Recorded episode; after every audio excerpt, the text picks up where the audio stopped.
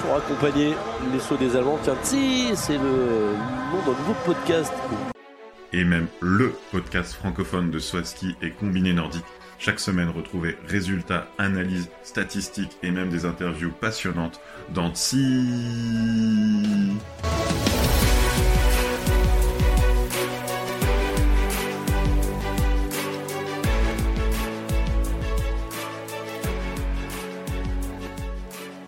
Bonjour et bienvenue à tous dans ce nouvel épisode de TSI, un épisode euh, très spécial parce qu'aujourd'hui c'est une interview avec euh, Colline Mattel et euh, les différentes casquettes de Colline Mattel. Bonsoir Colline. Bonsoir.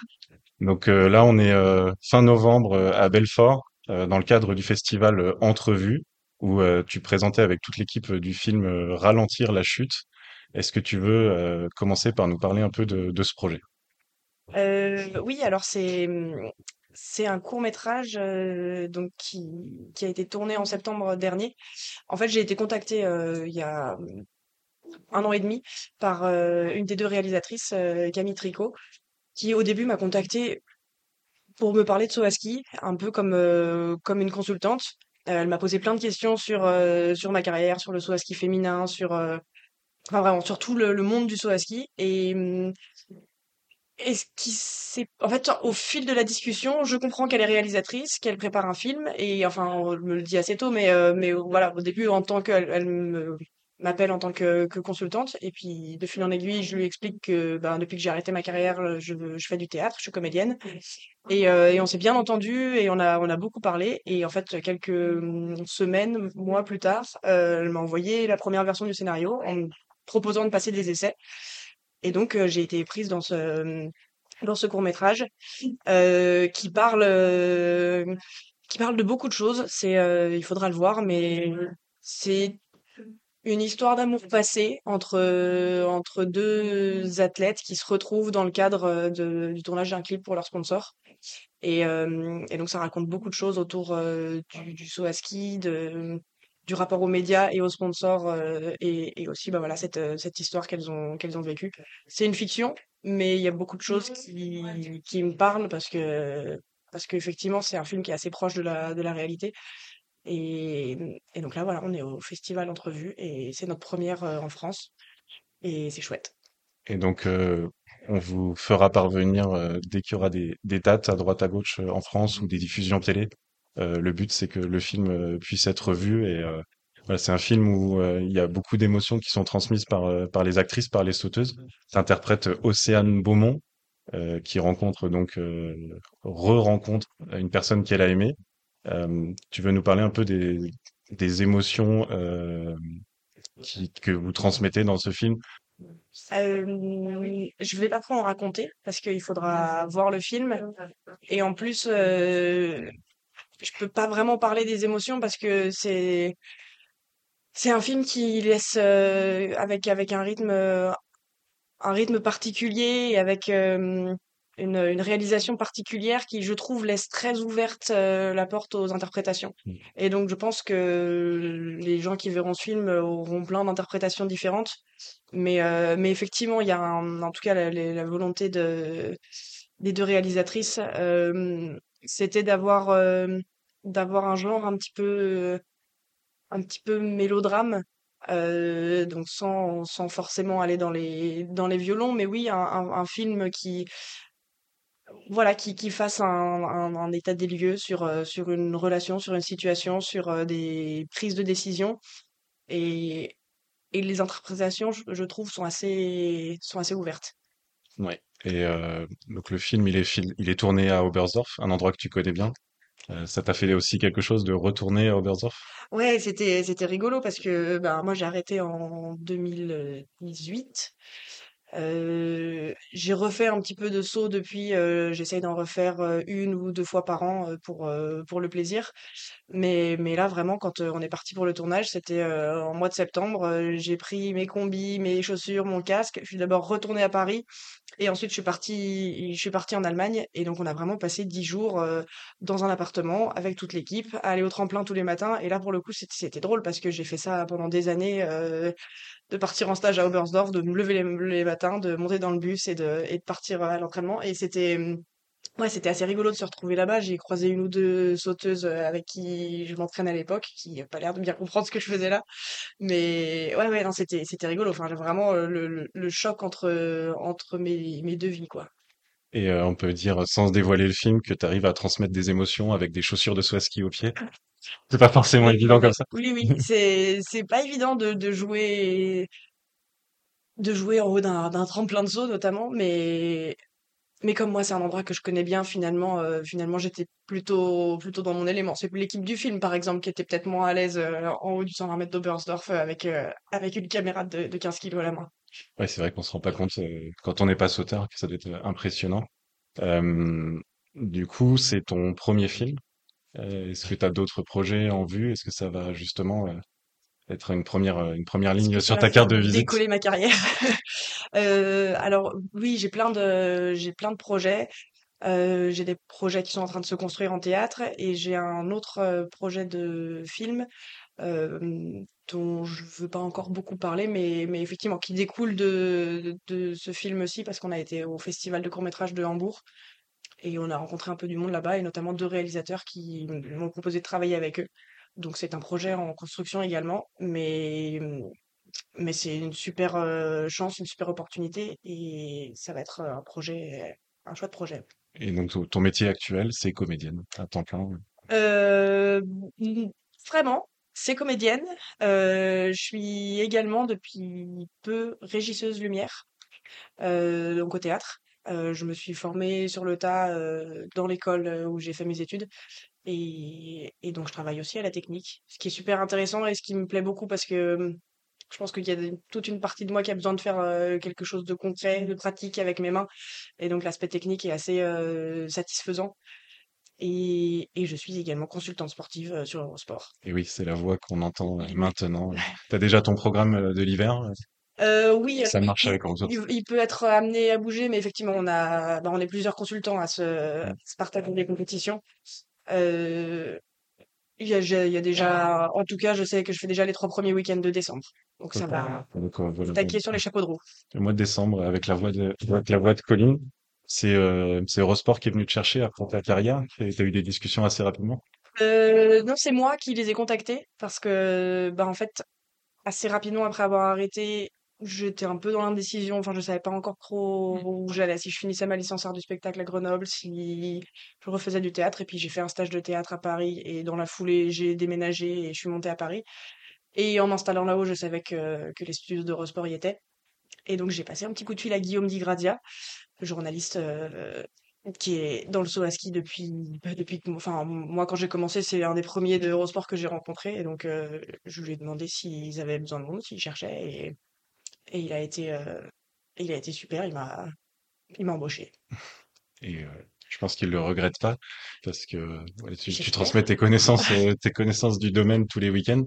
Ça te, ça te fait suivre, ça te fait rester un peu dans, dans le domaine euh, du saut? Ouais, ouais, j'ai, c'est pas évident comme euh, comme exercice. Au début, quand je suis arrivée, alors que je venais tout juste d'arrêter le saut, donc a priori j'étais encore dans le dans la machine. euh, je, j'ai- je crois que la première compétition, je me suis un peu euh, demandé si en fait je connaissais pas rien du tout au saut à ski, parce que parce que l'exercice est est pas le même que celui qu'on fait au tremplin quand on analyse un saut par exemple. Donc là, c'était un peu c'était un peu compliqué, mais mais en fait on s'y fait vite. Faut réussir à être précis tout en vulgarisant un peu et euh, mais en tout cas c'est vrai que c'est chouette de de garder un pied dedans parce que bah ouais justement je suis je continue d'être en contact avec euh, les athlètes les coachs et c'est euh, et c'est cool de garder un pied dans dans ce qui a été une bonne partie de ma vie. Oui, donc euh, ça te permet de garder, tu, tu gardes des liens avec le, le staff actuel, tu prends des infos. à- à- comment, comment tu prépares un week-end de Coupe du Monde pour Eurosport? Ça dépend un petit peu de la période de l'année. Quand c'est le début de saison, ouais, j'essaye d'appeler le début de saison ou avant des grands événements ou euh, avant la tournée, avant les championnats du monde, par exemple, de, de passer des coups de fil un petit peu bah, aux, aux athlètes quand euh, je suis sûre que ça les dérange pas, aux coachs euh, un petit peu avant. Après, ouais, voilà, il faut pas, il faut pas non plus. Enfin, eux ont autre chose à penser que de, que de répondre aux questions des journalistes à ce moment-là. Donc, en général, c'est plutôt pour avoir, euh, avoir une tendance, euh, connaître l'état de forme des, des filles, par exemple, euh, pour connaître un peu les objectifs aussi de l'hiver. Et puis, et puis j'essaie de regarder, de regarder les compétitions, de suivre. Et ce qui m'aide pas mal, c'est d'écouter les commentaires des autres consultants. Parce que finalement, on se rend compte que des fois, on est focus sur un détail technique et qu'on a oublié de parler d'autre chose. Enfin, c'est assez enrichissant de- d'écouter aussi comment travaillent, euh, comment travaillent les autres. Mais en général, ben oui, il faut se refaire euh, les résultats euh, du week-end d'avant, de la saison d'avant, de les différentes euh, choses qui ont été faites sur ce tremplin, les points qui pourraient être intéressants de, signaler, euh, un record détenu depuis une dizaine d'années. Puis j'essaye de me documenter parce que force est de constater que par rapport à, d'autres euh, consultants ou d'autres journalistes, j'ai pas le même genre de, de connaissances. Bon, ça s'entend pas en tout cas, et, euh, et justement, tu parles des journalistes, c'est un, vous formez un duo, il y a- il faut qu'il y ait une alchimie qui se forme. Complètement. C'est pas, bon, il y a beaucoup euh, Guillaume Di Grazia, mais c'est pas tout le temps lui. Tu dois t'adapter. Toi, tu fais du théâtre. Est-ce qu'il y a un peu un lien aussi euh, de se dire, euh, on part dans une scène, euh, enfin dans une pièce de 1h30 euh, face au micro? Euh, oui, alors c'est ce serait plus ce serait plus de l'impro, mais en tout cas euh, en tout cas il y a un vrai il y a un vrai rapport euh, à deux et si au départ le rôle du journaliste est un petit peu plus celui d'animateur, celui qui cadre et éventuellement qui meuble entre guillemets et le rôle du consultant serait plus plutôt celui du du technicien et finalement tout ça se mélange euh, se mélange un petit Mm. peu parce que parfois il y a des journalistes qui sont très très pointus sur euh, la technique qui en tout cas qui sont pointus et euh, et le consultant peut aussi euh, voilà am- amener de la discussion juste en, en donnant des fun facts ou des ou des choses comme ça. Donc c'est vraiment une histoire de d'écoute de se répondre. Il y a plein d'autres données à prendre à, prendre en compte parce que il faut regarder un écran. On a des infos dans le casque de la régie qui nous dit que on va devoir s'arrêter de parler dans 10 secondes. Donc c'est effectivement c'est un petit peu comme euh, comme au théâtre par exemple, faut être très alerte sur tout ce qui se passe, pas couper la parole de l'autre, mais mais aussi bien rebondir quand lui a fini de parler. Ouais, c'est un, exercice qui ça m'a aidé de faire du théâtre pour euh, pour aller dans ce sens-là. un saut, c'est aller 45 secondes euh, de la de plateforme à la fin des, au résultat. Ouais, Quand ça passe à- à- au suivant, si tu as une idée du, du saut précédent, tant pis, t'es, t'es sur le sauteur suivant. Ouais, oui T'as oui, pas de, tu pas revenir en arrière, quoi. Et faut et ouais ouais des fois faut réussir à on a notre phrase en tête et il faut réussir à aller au bout en réfléchissant à ce qui se passe sur l'autre écran et ce qu'on va éventuellement pouvoir dire ensuite. C'est Ouais, ça demande de, ça demande de la pratique et, euh, et de l'exercice, mais c'est, c'est extrêmement intéressant en tout cas. En tout cas, on a hâte, euh, déjà, la saison va commencer, on a hâte euh, de t'entendre. Et euh, est-ce que tu as un avis sur l'évolution actuelle du, du saut féminin? Tu étais dans les, dans les pionnières, tu as fait partie de la première saison de Coupe du Monde. Maintenant, on a des, des saisons à 26 épreuves, du grand tremplin, du petit tremplin, le vol à ski qui a été introduit. Ça a Il dû te faire temps. quelque chose de, de voir le vol à ski? Ouais, ouais, ouais. Euh, je suis hyper euh, fière et admirative de, la tournure euh, que prend le, saut féminin parce que parce qu'elles ont atteint un niveau euh, qui est qui est assez impressionnant, enfin techniquement et euh, ce ce qui, ce qu'elles font au tremplin, c'est euh, enfin la, progression de, de, ce sport en général a été vraiment impressionnante. Enfin, maintenant, ouais, les meilleures athlètes mondiales, elles sont vraiment très, très impressionnantes. Et, et je suis assez, je suis assez admirative, fière d'avoir Ouais, partie euh, à process, ce, ouais. à, à ce truc-là. Mais, mais c'est vrai que maintenant, là, ça a quand même pris une ampleur qui est, qui est assez, euh, qui est assez belle à voir. Il y a encore du boulot. D'en Au- citer en- sur euh, alors, en, 40 en termes de développement, je dirais, parce que la saison des, des filles comparée à celle des hommes, euh, ça va vraiment vers du mieux. hein. Je, je suis, je suis critique, mais j'ai conscience que, que tout ça prend un peu de temps. Mais, euh, mais les hommes euh, ont toutes leurs épreuves de la saison sur les 120 mètres, euh, ont beaucoup de, de vol à ski. C'est une chose qui se construit. Mais il faut que ça continue d'aller dans ce sens-là. Mais là, je pense qu'elles sont en train de, de, de prouver et de montrer euh, qu'il n'y a pas d'autre direction dans laquelle aller de toute façon. En- hier, on a fait l'enregistrement de la prépa, enfin de, la preview de la saison euh, féminine.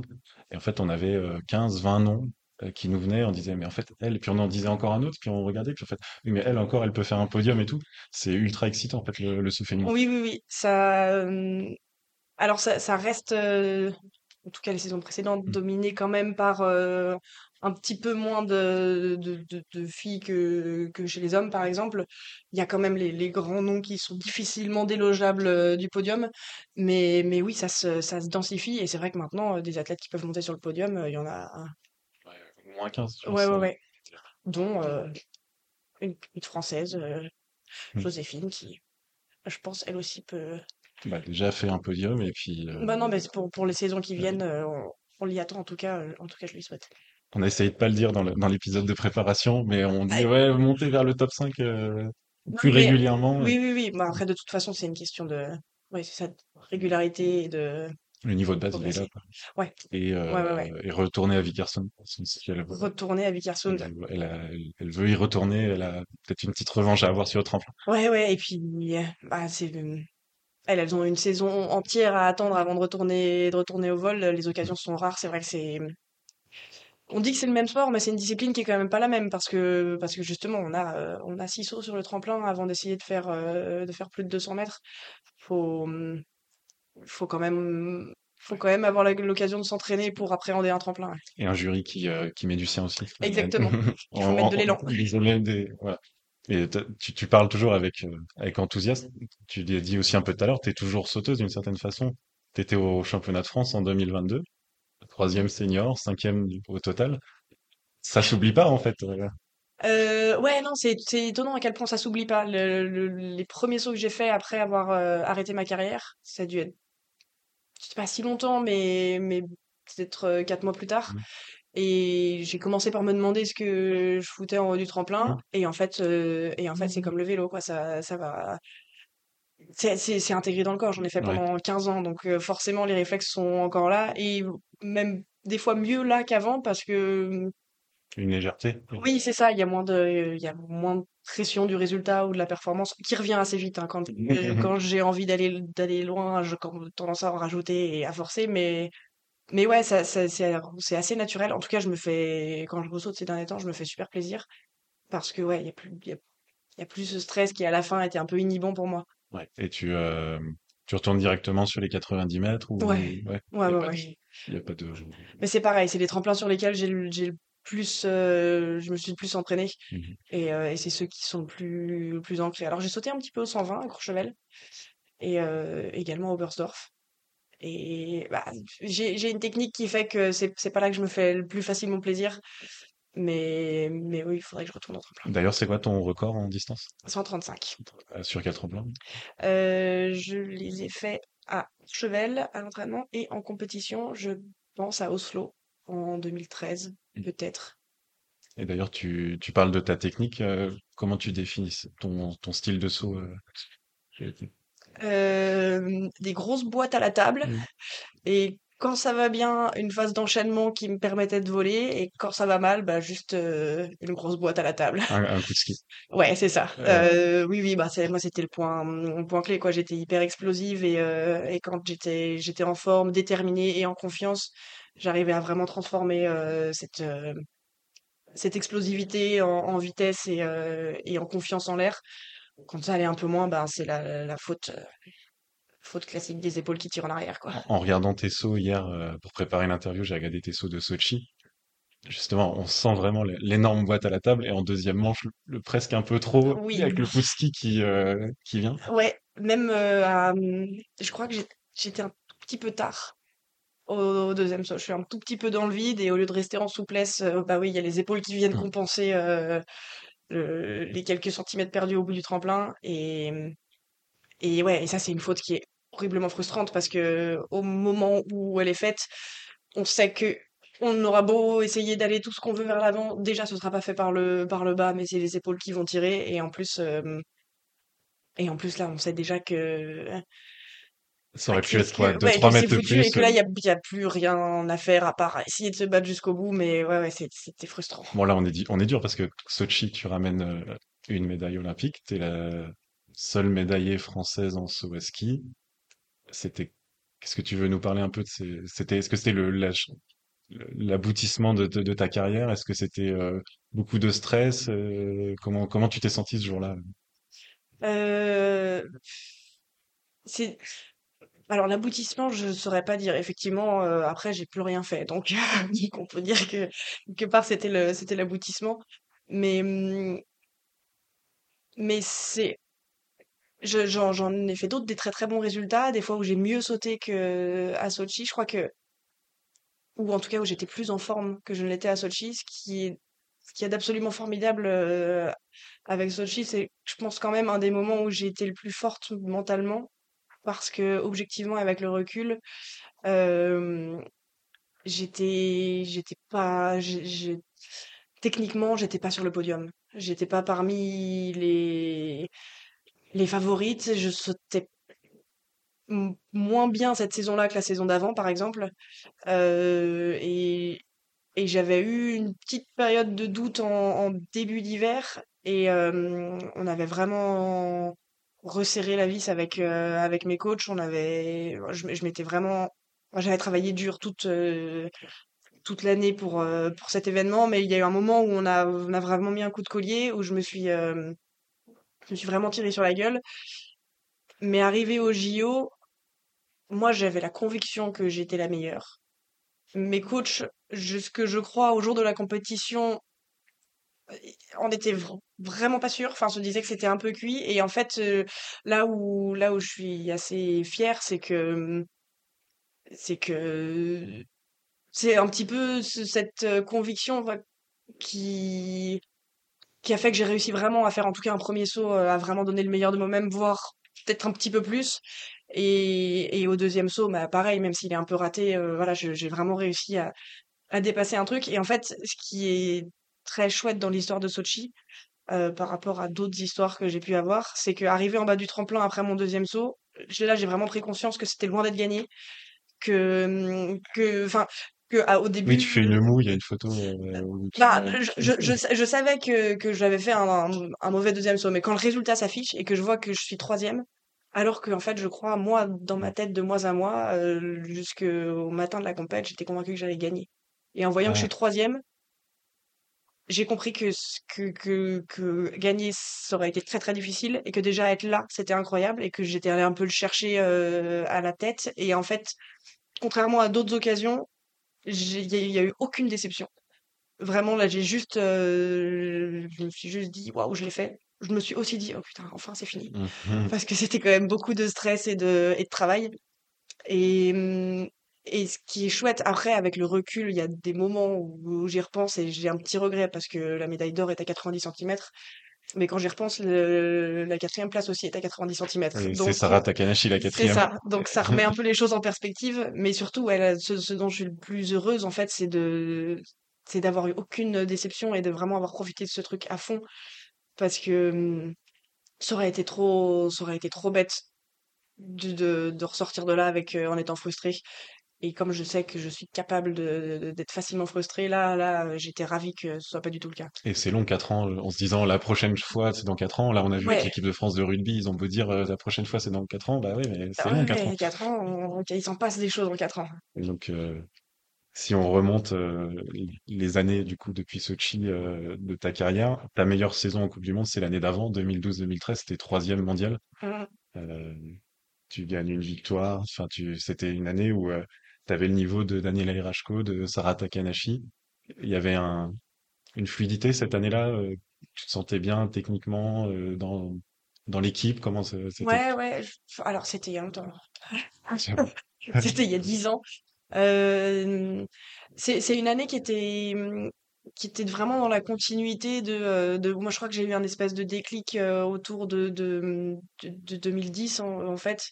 2009 avec les 1ers championnats du monde, mais, mmh, mais là il y a eu un espèce de déclic où j'ai beaucoup progressé physiquement. Et je pense que que mentalement aussi j'ai pris de plus en plus de confiance.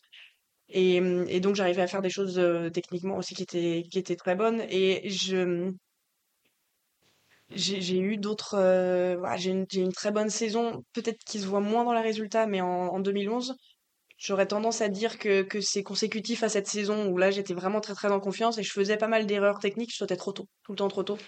Mais parce que c'est le début de de du moment où j'ai commencé à, peut-être à construire un petit peu le le mental qui m'a quand même bien sauvé la mise deux, trois fois. C'est que en 2011, donc c'était pas encore la Coupe du Monde, c'était la, la, la Coupe continentale, mais finalement c'était la Coupe du Monde, c'était Ah, les, les mêmes les mêmes sauteuses. athlètes. Voilà, euh, et tu arrives au championnat du monde en étant deuxième mondial, Ouais, derrière Daniel Erashko, et tu prends cette médaille dans le brouillard euh, oui, du Mitsubishi C'était euh, justement euh, aussi un, un grand moment pour le saut français.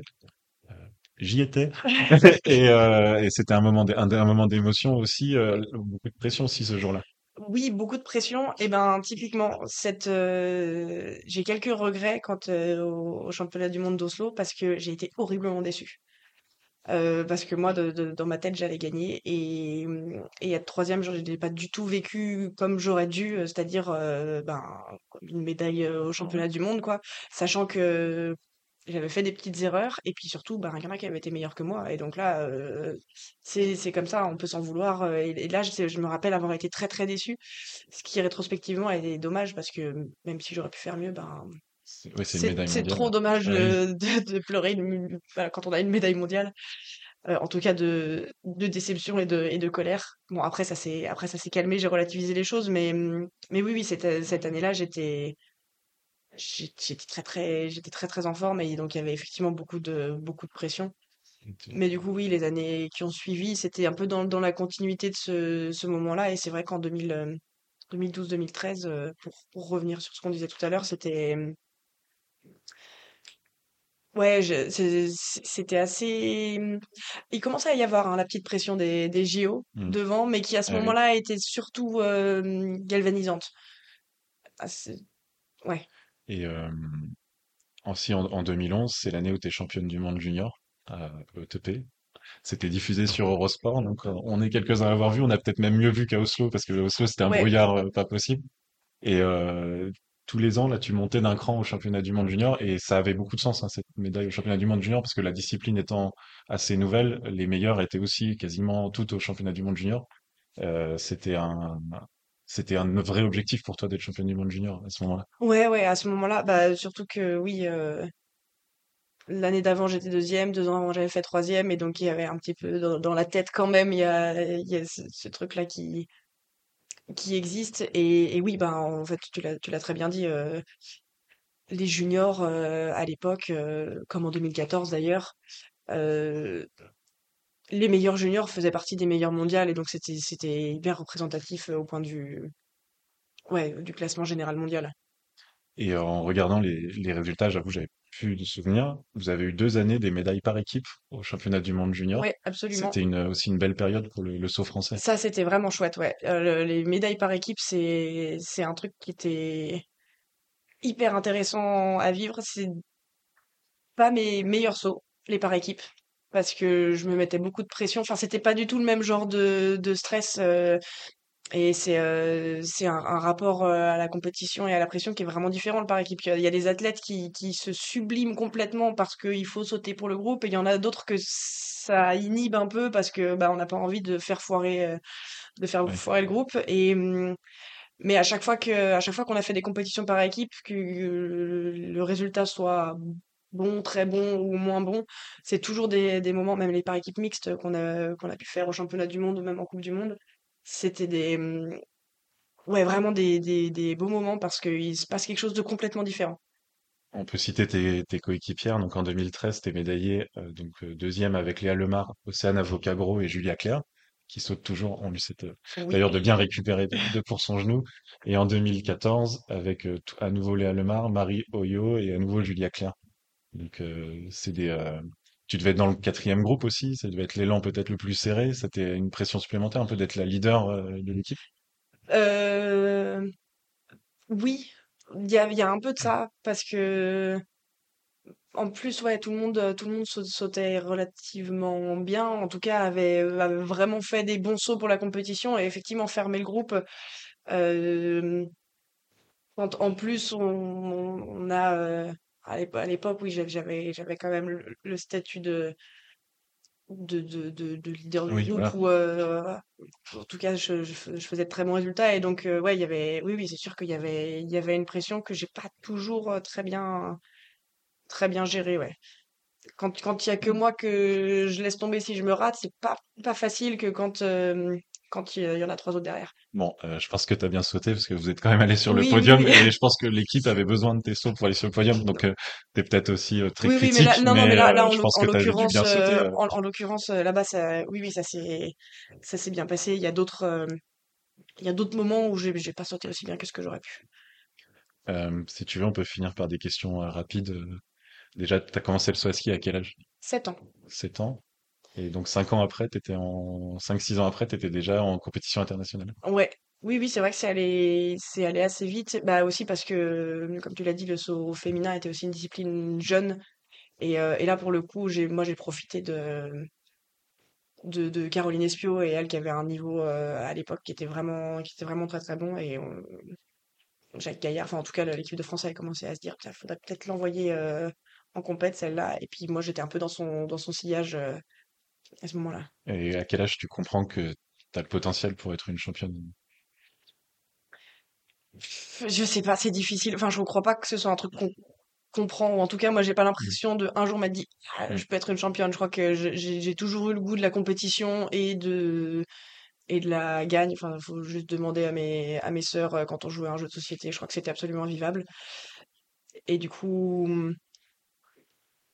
Je pense que en fait, avec le saut à ski, j'avais trouvé une voie qui me plaisait beaucoup, euh, qui me permettait de d'exprimer ce, ce goût pour la compétition. Et, euh, et donc en fait, c'était une route qui qui était pas toute tracée, mais qu'en fait, quand je me suis orientée sur cette route, et ben derrière, c'était assez logique comment les choses se sont se sont enchaînées. Donc je pense que j'ai toujours su que que j'aimais la compétition et les choses se sont un petit peu faites naturellement. Oui, mais c'est aussi, euh, enfin, c'est aussi une exigence et on en parlait pour, enfin, dans le film, euh, c'est aussi, euh, le ski, c'est aussi très esthétique. T'avais conscience de ce côté aussi de faire un sport, euh, enfin, tu sais que c'est de la légèreté, de, de- d'un sport, bah, c'est ultra technique. Ouais, En ouais, coordination, c'est pas juste de la compétition. Tu, si t'arrives avec niaque, tu mets une grosse bien patate à la table, mais il y a aussi cette, euh, en fait, la, nécessité d'être léger, ça demande aussi d'être ultra, euh, connecté avec toi-même et concentré. Ouais, ouais, je, crois que oui, effectivement, je crois que j'en ai eu conscience. en fait, il y a une longue période où je faisais plein de sports et je faisais euh, du ski alpin, du ski de fond, du judo et du saut à ski.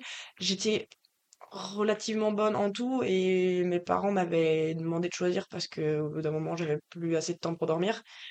Et, je crois que au moment de discuter de, bon, alors qu'est-ce que qu'est-ce que j'aime moins, qu'est-ce qui me plaît le plus, euh, avec le avec le saut, il y avait un peu ça qui, était apparu, quoi, que c'était un sport euh, déjà assez original. J'aimais l'idée de faire un, truc euh, qui sortait un petit peu de, de l'ordinaire, qui était effectivement assez esthétique et et en plus où le l'univers et l'ambiance générale et encore plus quand après je suis arrivée sur le circuit féminin, tout ça était, était, était assez... euh, Ouais, c'était une bonne ambiance, quoi. Ça, c'était chouette, c'est toujours euh, bon enfant, même, même dans la compétition.